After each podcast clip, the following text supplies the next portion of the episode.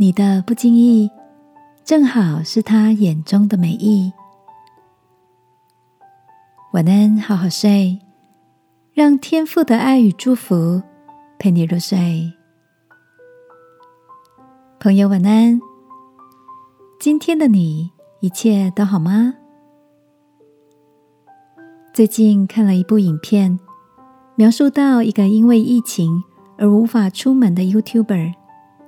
每个周末下午两点，他都会听见邻居家传来美妙的钢琴声。由于琴声实在是太好听了，这位网红因此在邻居家门贴了一张纸条，希望每个周末他们彼此能够以情会友，隔空合奏。他弹奏乐曲的前段，当音乐一停下来。换对方开始弹奏，后来才知道，邻居是一位七十八岁的波兰爷爷。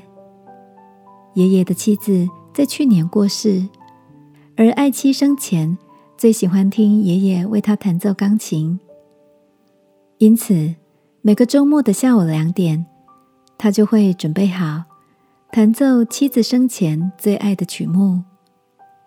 透过这样的方式。表达对他的思念。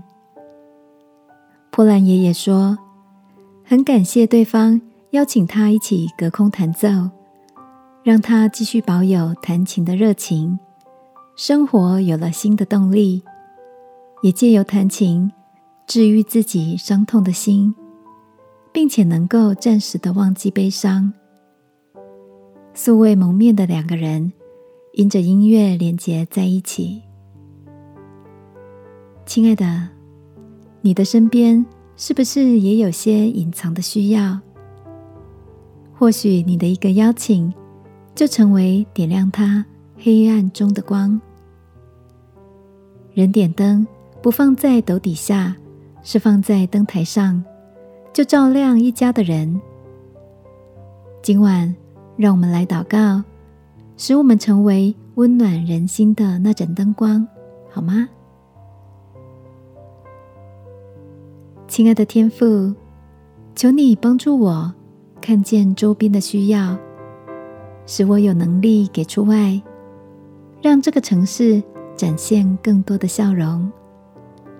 奉耶稣基督的名祷告，阿门。